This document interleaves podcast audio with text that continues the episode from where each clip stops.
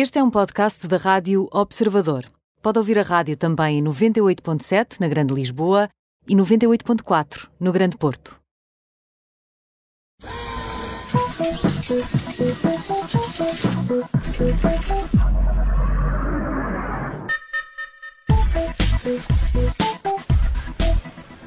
E bem-vindos a uma app da Vizinha especial. Estamos em modo Web Summit e vamos ter edições especiais da app da Vizinha ao longo desta semana, sempre a esta hora, na rádio, mas eh, também estão disponíveis depois em eh, podcast. Vamos dividir esta app da Vizinha especial em três momentos. Eh, vamos começar com o pitch, já vamos explicar o que é isto do pitch, uma espécie de resumo com o essencial do dia e os pontos fortes desta, desta Web Summit. Vamos conversar com Ana Pimentel sobre estes pontos, a anfitriã deste programa editora de startups. Segue-se depois uma entrevista que nos vai ajudar a entender melhor o tema fundamental do dia. Hoje, por exemplo, vamos falar da Huawei e também do 5G e terminamos esta app da vizinha especial com o Geek do Dia. O jornalista Manuel Pestana Machado anda ali pelos pavilhões da Web Summit e vai à procura de ideias e de histórias para contar na grande cimeira dos empreendedores. Já a seguir, o pitch do dia com Ana Pimentel.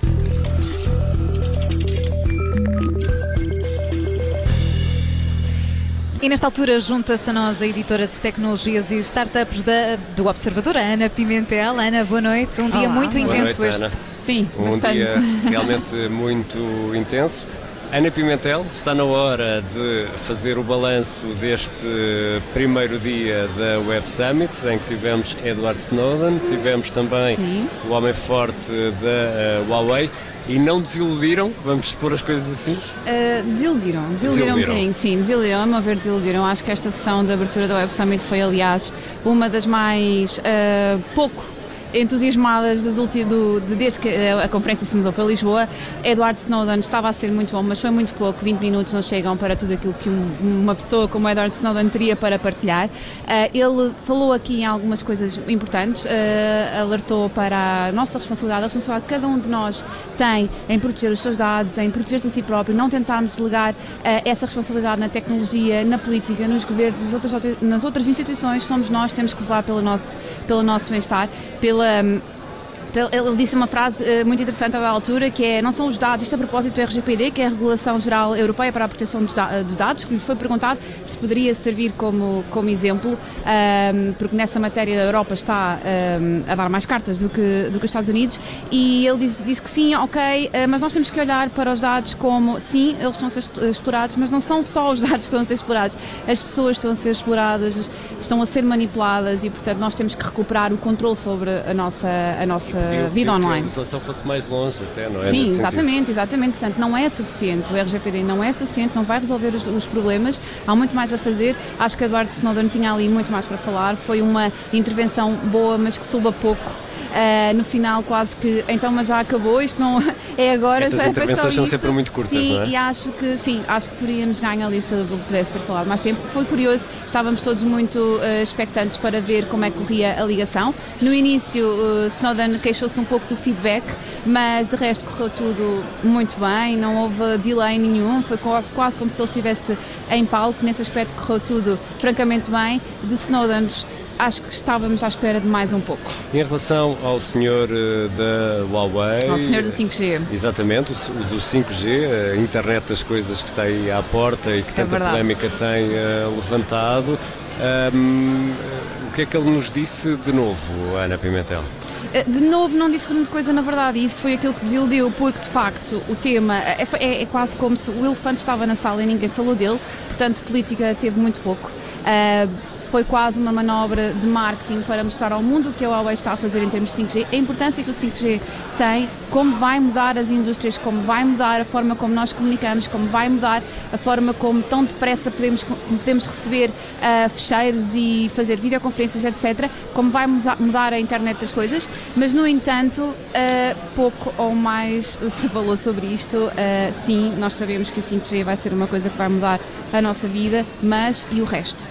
Não se falou grande coisa. Ah, acho que se, se Snowden soube a pouco uh, o, o chairman da, da Huawei ainda soube Porque é, é uma, questão, é uma questão fundamental. Uh, uh, aliás, temos até uma entrevista com a Raquel Vaz Pinto, Exatamente. que está disponível, um, esta entrevista que está disponível na app da vizinha É também, que vai sair daqui a pouco. Um, e falamos precisamente sobre essas questões, sobre a questão até que ponto é que os Estados querem ficar reféns de uma empresa tecnológica chinesa, Sim. que sabemos que tem sempre ligação ao Estado. Exato, eu acho que o chairman da Huawei ele focou-se muito em mostrar, em querer mostrar porque é que a Huawei é a empresa neste momento que está mais apta, mais capaz de ser a escolha dos países que querem implementar o 5G, que querem e têm de implementar o 5G. Isto foi claramente a manobra de, de, de, de marketing, de dar a conhecer, nós somos capazes, nós conseguimos fazer isto, é para nós que, que devem olhar. É engraçado que ele não falou em. em ele, ele, disse que, estava, que estavam prontos a trabalhar com empresas disruptivas, com indústrias disruptivas, com startups. Não falou em governos, não falou, não falou em política. Portanto, há aqui uma comunicação que é muito cuidada e, e aliás, foi muito semelhante ao último evento, de, uh, o evento oficial uh, da Huawei, uh, onde lançaram os novos produtos, os produtos mais, mais recentes, os telemóveis mais recentes, e já nesse, já nesse, hum, nesse, nesse evento era suposto ter havido alguma, alguma novidade sobre o sistema operativo, inclusive, que a Huawei pode usar nos, nos seus novos smartphones, e tudo isso passou muito por entre os pingos da chuva e novamente aqui em Lisboa continua a acontecer o mesmo. Portanto, não se adiantou grande coisa sobre aquela que é a, a grande guerra entre os Estados Unidos e a Huawei, até porque. Sim, exatamente, e, e, não só. Não nos podemos esquecer que os Estados Unidos puseram a Huawei numa lista negra e que uh, isso implica que a Huawei tenha deixado de, de, de, de, poder negociar com empresas americanas e isso, para quem usa sistemas operativos um, Android, pode ser um problema e, portanto, é isso, esse, nem esse ponto foi falado. Ana Pimentel, editora uh, de uh, startups do Observador. Verdade. O que é que não podemos perder no segundo dia da Web Summit?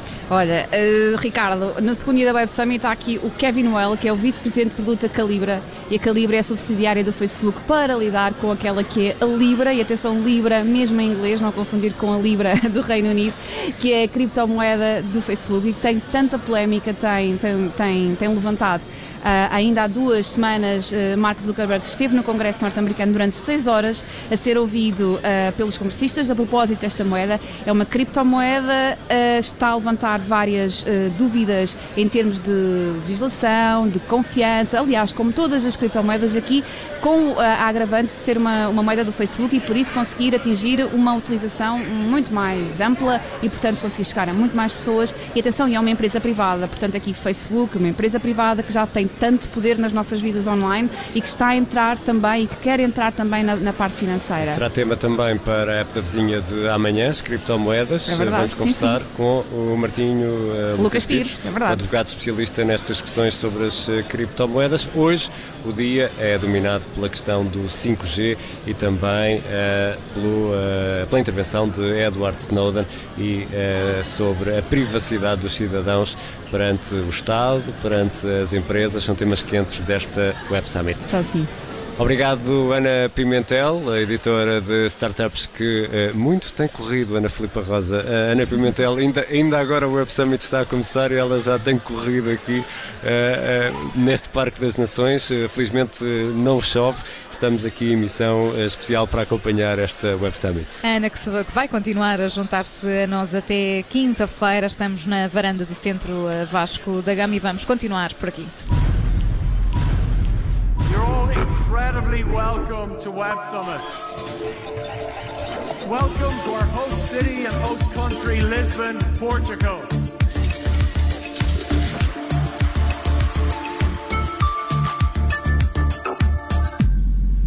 E Ana Pimentel, vamos conversar com quem? Ricardo, convidámos a Raquel Vaz Pinto, especialista em relações internacionais, para nos explicar precisamente o que está em causa nesta polémica sobre o 5G e esta guerra de palavras acesa entre os Estados Unidos e a China. E resta saber se não terá consequências para Portugal e que consequências. Vamos a esta conversa com a especialista Raquel Vaz Pinto. Olá Raquel, bem-vinda. Bem-vinda. oh, Raquel, isto de convidar o Sherman da Huawei para a cerimónia de abertura da Web Summit foi boa ideia. Isto não acha que pode azedar aqui ainda mais as relações entre Portugal e, e, e os Estados Unidos? Hum, eu acho que, em primeiro lugar, obrigada. É muito, com muito gosto que estou aqui na, no Observador. Um, eu acho que, em primeiro lugar, o convite a, a, a, esta organização, a esta empresa que é o Huawei, é em si mesmo uh, muito revelador uh, do estado atual em que estão as coisas. E, em segundo lugar, claro que sem dúvida não tem aqui um elemento de alguma provocação. O que eu acho mais curioso é ele ter, de facto, aceito vir e, portanto, nesse sentido, nós vamos poder ter aqui em Portugal, num evento que tem, obviamente, uma, uma magnitude que extravasa as nossas fronteiras, alguém a quem se vai poder, espero eu, colocar algumas das questões mais importantes do ponto de vista do que é a espionagem, as preocupações de segurança, as questões relacionadas com a privacidade dos dados dos utilizadores e por aí fora, que essas são, no fundo, as grandes questões que estão aqui em cima da mesa. E, e por falar nisso, também uh, vamos ter Edward Snowden uh, na cerimónia de abertura. Foi assim uma espécie de uh, seleção para irritar Washington. Não, eu acho que eu acho que não é para irritar Washington. Eu acho é que claramente o que isto nos mostra é como países que não são democracias liberais, para dizer isto de maneira muito simpática, como a China e a Rússia, têm de facto aqui um protagonismo interessante. Ah, e o caso de Snowden e outros, ah, entretanto, também colocam mais uma vez em questão, eu acho que aqui há sobretudo duas vias de, de, preocupação ou de acautelar, que é em democracia liberal, ou seja, no modo como nós nos organizamos politicamente, são fundamentais. Primeiro, a questão da privacidade dos dados de cada um de nós, enquanto utilizadores da infraestrutura e do equipamento, e, em segundo lugar, as questões mais estratégicas relacionadas com o que são as opções dos países no que toca às suas infraestruturas tecnológicas, ou seja, aquilo que na literatura agora cada vez mais se chama a questão da soberania tecnológica. Uhum. E nesse aspecto há aqui dois pontos. Primeiro, a preocupação com a espionagem. Aliás, o ano passado na Polónia, uh, um funcionário da Huawei foi justamente detido com a acusação de espionagem. E em terceiro lugar, a questão da vulnerabilidade destas infraestruturas face uh, ou um ataque, ou a um impasse, ou a qualquer coisa que possa ser feita de forma exterior através das tais backdoors que possam ser criadas nos sistemas. Portanto, eu acho que estas três linhas, são três linhas hoje em dia, tendo em conta aquilo que nós, aliás, falávamos antes aqui da nossa, da nossa conversa, que é hoje em dia nós estamos tão conectados está tudo tão uh, digitalizado que quem for capaz de controlar ou de estabelecer o esqueleto que são estas infraestruturas. E essa é, é a grande preocupação dos Estados Unidos. E essa é a grande é? preocupação dos Estados Unidos, mas não só. Eu diria que há aqui dois atores fundamentais. Os Estados Unidos, através uh, do seu comitê que lida com todo o tipo de investimento externo, e que tem vindo a bloquear sistematicamente toda uma série de investidores chineses. Aliás, a Europa torna-se claramente um mercado ainda mais atrativo para a Huawei a partir de 2012, quando de facto a Huawei foi eh, impedida, não é bem impedida, foi excluída de participar no mercado norte-americano. Portanto, esse é o primeiro ator. Mas, claro, os Estados Unidos são um país soberano e, portanto, tudo isto funciona. O segundo ator importante é a Comissão Europeia. Dentro do espaço europeu, que, aliás, no seu último relatório sobre a questão das infraestruturas tecnológicas, destacava preocupações a nível daquilo que pode vir a ser, ou não, uma ameaça à segurança tecnológica dos europeus. E, nesse aspecto, claro que a Huawei é aqui, obviamente, porque qualquer empresa chinesa, mesmo que diga que é totalmente privada, a partir de um determinado nível, aquela empresa opera dentro do que é as diretrizes do Partido Comunista da China. E sobre isso, desculpem, não podemos ter quaisquer ilusões. Oh, Raquel, mas quando disse há pouco uh, que isto tinha de facto aqui um, um, um sentido provocador, uhum. não é? Eh, então, que provocação é esta e que consequências é que esta provocação pode ter? Acha que pode ter consequências? Eu acho que em matéria de provocações, neste momento, o atual presidente da Casa Branca é imbatível. O que eu acho é que é interessante utilizar este tipo de eventos para pôr as questões quentes. E aqui as questões quentes são: no que toca ao 5G, a China tem Exato. claramente apostado.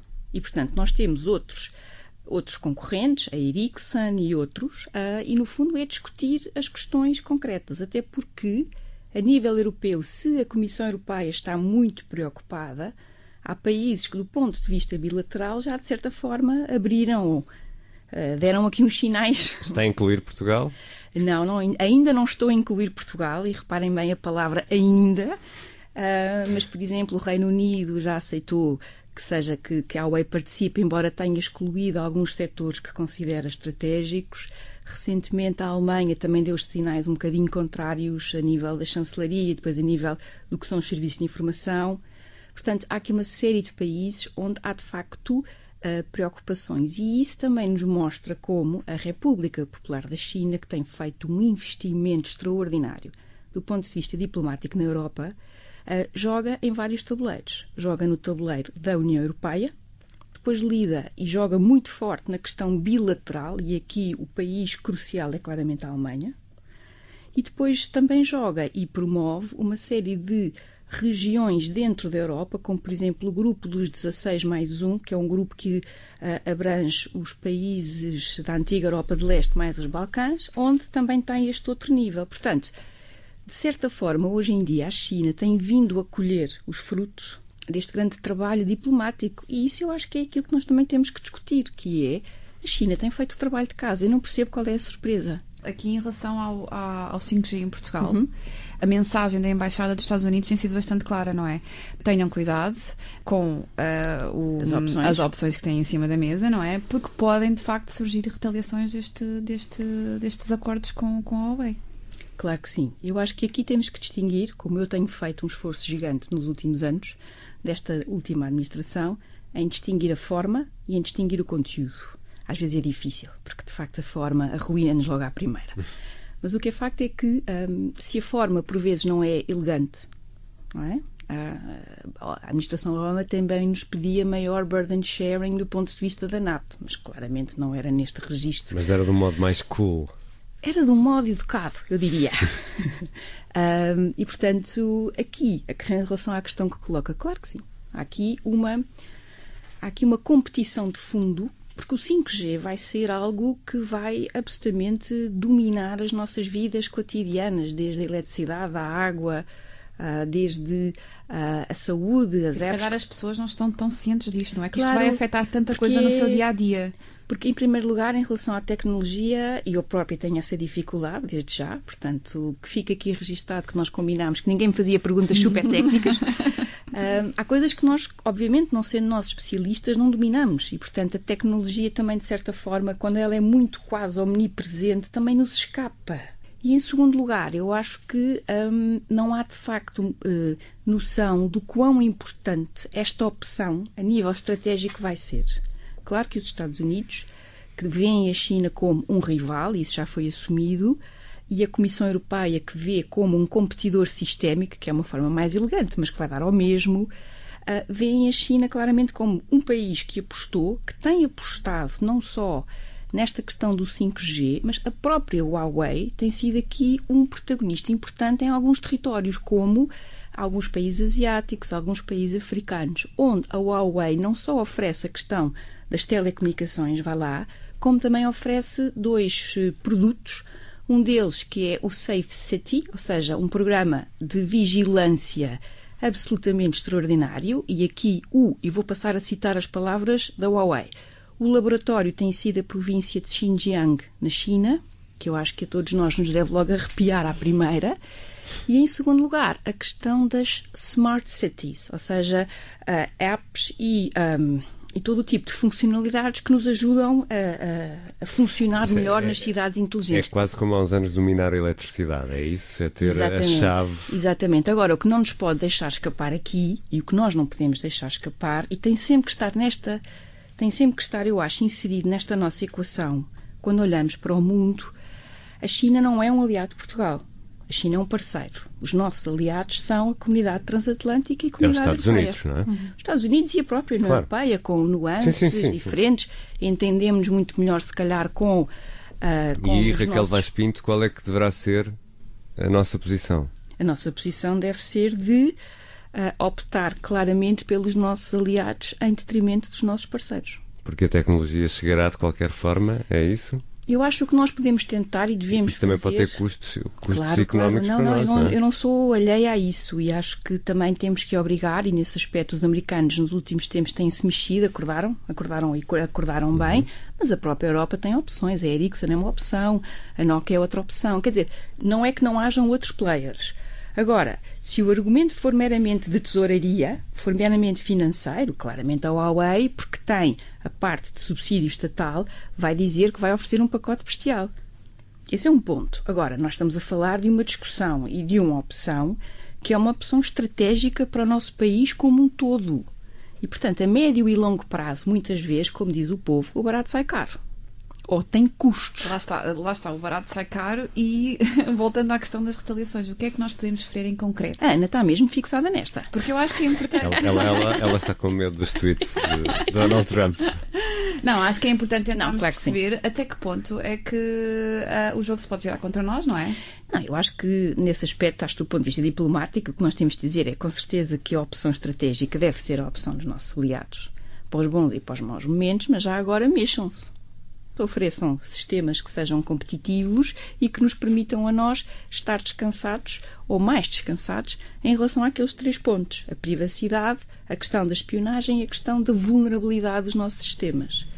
E acho que aqui também nós não nos podemos esquecer, esse é um aspecto que eu acho que é muito importante. Claro que nós depois podemos discutir, há empresas que têm, ah, no fundo, um- uma história do ponto de vista de direitos humanos que até pode ser muito questionável, não é? Nós, eu lembro-me quando, quando se começou a discutir a, a- a- fábrica da Foxconn que, faz- que fa- fazia e faz os, eh, os produtos da Apple e todo o tipo de violações de direitos laborais daqueles trabalhadores, mas também temos que pensar que a Huawei é a parceira tecnológica fundamental neste projeto absolutamente assustador, que de projeto tem muito pouco, que é a vigilância, eh, o reconhecimento biofacial, o reconhecimento das pessoas como possíveis infratores numa província que é Xinjiang, onde nós temos de facto situações Sim. gravíssimas do ponto Há de anos vista e anos, não é? que agora o Parlamento Europeu, através do Prémio Sakharov, endereçou de forma clara, dizendo aqui está um uigur, que obviamente está preso e que obviamente não vai receber o prémio, vai ser outro momento Liu Xiaobo, Prémio Nobel da Paz, a cadeirinha vazia.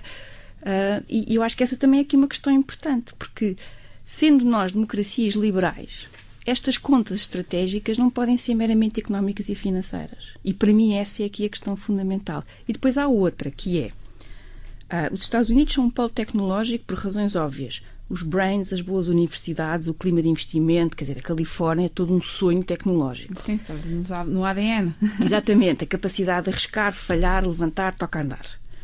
A China tem, visto tem vindo a apostar claramente nas questões de inteligência arti- artificial, em questões como as baterias dos carros elétricos, tudo o que são eh, áreas cruciais para a própria estabilidade interna do regime político.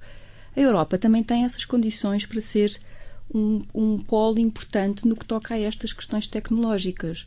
Temos que pensar nisto de forma conjunta, mas aqui a opção de fundo é quer a Europa a médio e longo prazo, ao aceitar cada vez mais, mais empresas como a Huawei continuar a ser uma potência de segunda em matéria tecnológica, quando se há coisa que nós temos é, do ponto de vista dos nossos brands, temos um asset tecnológico absolutamente extraordinário. Mas há aqui uma coisa que é, que é importante, eu acho que a Raquel deve concordar que não, ah, não há volta a dar. A tecnologia e a política estão de braço dado, às Claro que vezes, às vezes demasiado, e as grandes ameaças vêm pela via tecnológica. Claro que sim. Faz todo o sentido ter estes temas em, em discussão num evento Não, eu acho, eu, aliás, quando a Ana me convidou, eu fiquei contentíssima porque ahm, nós em Portugal e ami- queridos amigos meus como o Miguel Monjardino, o Bruno Cardoso Reis, que aliás faz aqui o Café Europa com o belíssimo Café Europa com, outros, com outras estrelas, ahm, este- nós não, não, não, discutimos em Portugal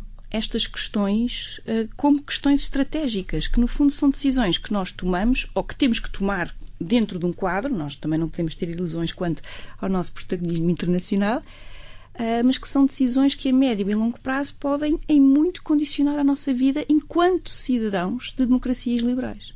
E nesse sentido, eu acho que a questão da vulnerabilidade dos sistemas, das infraestruturas, das networks, como hoje em dia se consegue, entre aspas, mandar abaixo uma cidade se, se, se conseguirmos eh, a questão da eletricidade. Com hacker perfeito. Com hacker perfeito, exatamente, portanto- Consegue deitar abaixo uma cidade. Claro, e aí, e aí nós temos também a tal imaginação e a capacidade de ser humano, não é? Ou seja, nós temos de facto esse, esse elemento que temos que ter em conta. Agora, uma coisa é isso pode sempre acontecer, outra coisa é ter este tipo de ameaças ou este tipo de vulnerabilidades, este tipo de desafios sendo esses desafios assegurados por um país que é uma ditadura, que é concorrente aos nossos aliados e, mais do que isso, uma ditadura que assume a tecnologia como um ponto fortíssimo do seu controle interno e controle externo. Isto tem, bolas, isto tem que nos fazer pensar. Obrigada, Raquel Vaspino, por ter estado aqui à conversa comigo e com o Ricardo Conceição. Obrigado, Raquel. Obrigada Até eu. à próxima. E já a seguir, vamos à procura do Geek do Dia.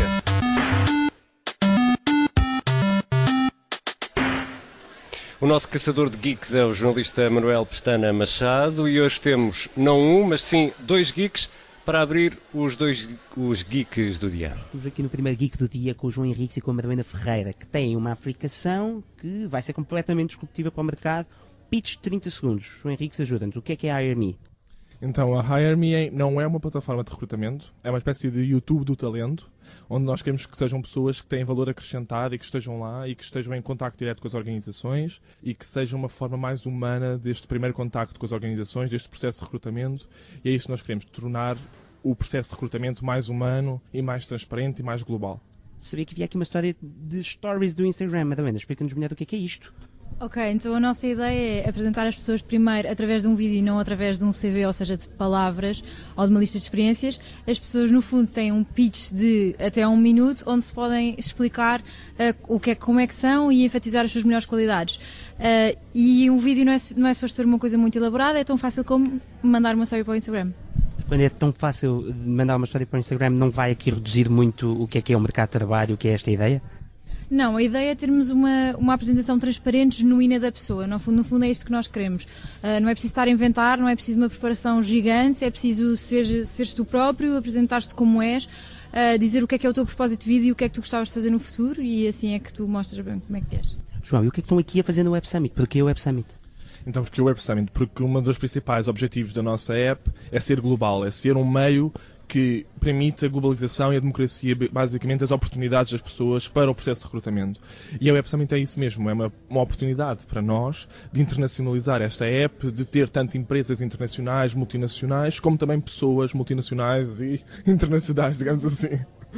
Aqui estamos no Geek do Dia, mas vocês de Geek eu vejo que têm um pouco, têm é muito de jovens, por isso digam quem é que são vocês. Vou começar com a Madalena. Uh, eu sou uma sou a Madalena, tenho 27 anos, sou psicóloga de formação e trabalho numa consultora de recursos humanos, mas à parte também faço, faço uma app de, que vai revolucionar o processo de recrutamento, em princípio. E tu, João Henriques? Então, eu tenho 22 anos, também sou psicólogo de formação e eu comecei por ser ator, ou seja, tirei a minha formação como ator, criei a minha própria companhia, mas entrei também no, no, no, mundo das organizações, como recursos humanos, e estou neste momento a criar também e a desenvolver e a projetar no mercado a Hire Me, que é a aplicação que procura isso mesmo de tornar cada vez mais humano estes processos.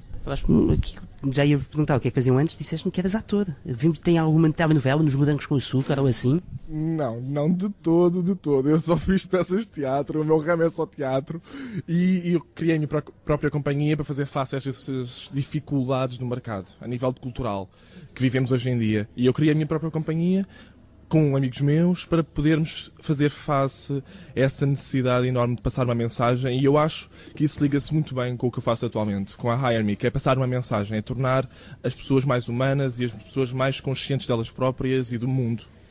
Tu, Madalena, o que é que fazias antes? Não sei se eras atriz ou não, já nos disseste que trabalhavas numa empresa, SDO Consult, Consulting, diz-nos mais sobre o que é que fazias antes de estares com esta startup. Eu trabalhava numa consultora de recursos humanos e ainda trabalho, aí conheci o João uh, e antes disso uh, fui psicóloga clínica durante alguns, alguns anos. E digam-me, esta pergunta é muito mais difícil do que até agora. Acho que é importante fazer qualquer geek, qualquer pessoa que está a tentar lançar um novo projeto. E se isto não resultar, o que é que fazem? Madalena? Volto para a casa da minha mãe. Estou a brincar. Não volto para o mercado do trabalho. Uh, se a HireMe não funcionar, uh, aplico-me através do LinkedIn. Se a HireMe funcionar, aplico-me através da HireMe e vou para, para o Zimbábue, se puder. Vais para o Zimbábue fazer o quê? Uh, viajar, conhecer o mundo. E João, agora ajuda-nos. O que é que tu fazias se isto não funcionar? Repara, ponho aqui o hipotético se isto não funcionar. Já contar com a HireMe vai ser um sucesso. Então, olha, continuava nesta minha vida dupla que é a psicologia e o teatro. Acho que esse é o meu objetivo.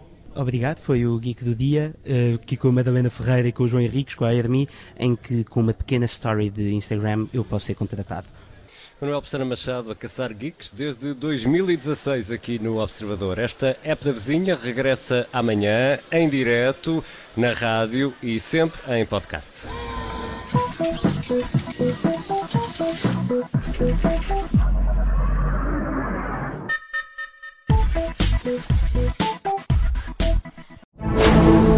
Rádio Observador. Ouça este e outros conteúdos em observador.pt/rádio e subscreva os nossos podcasts.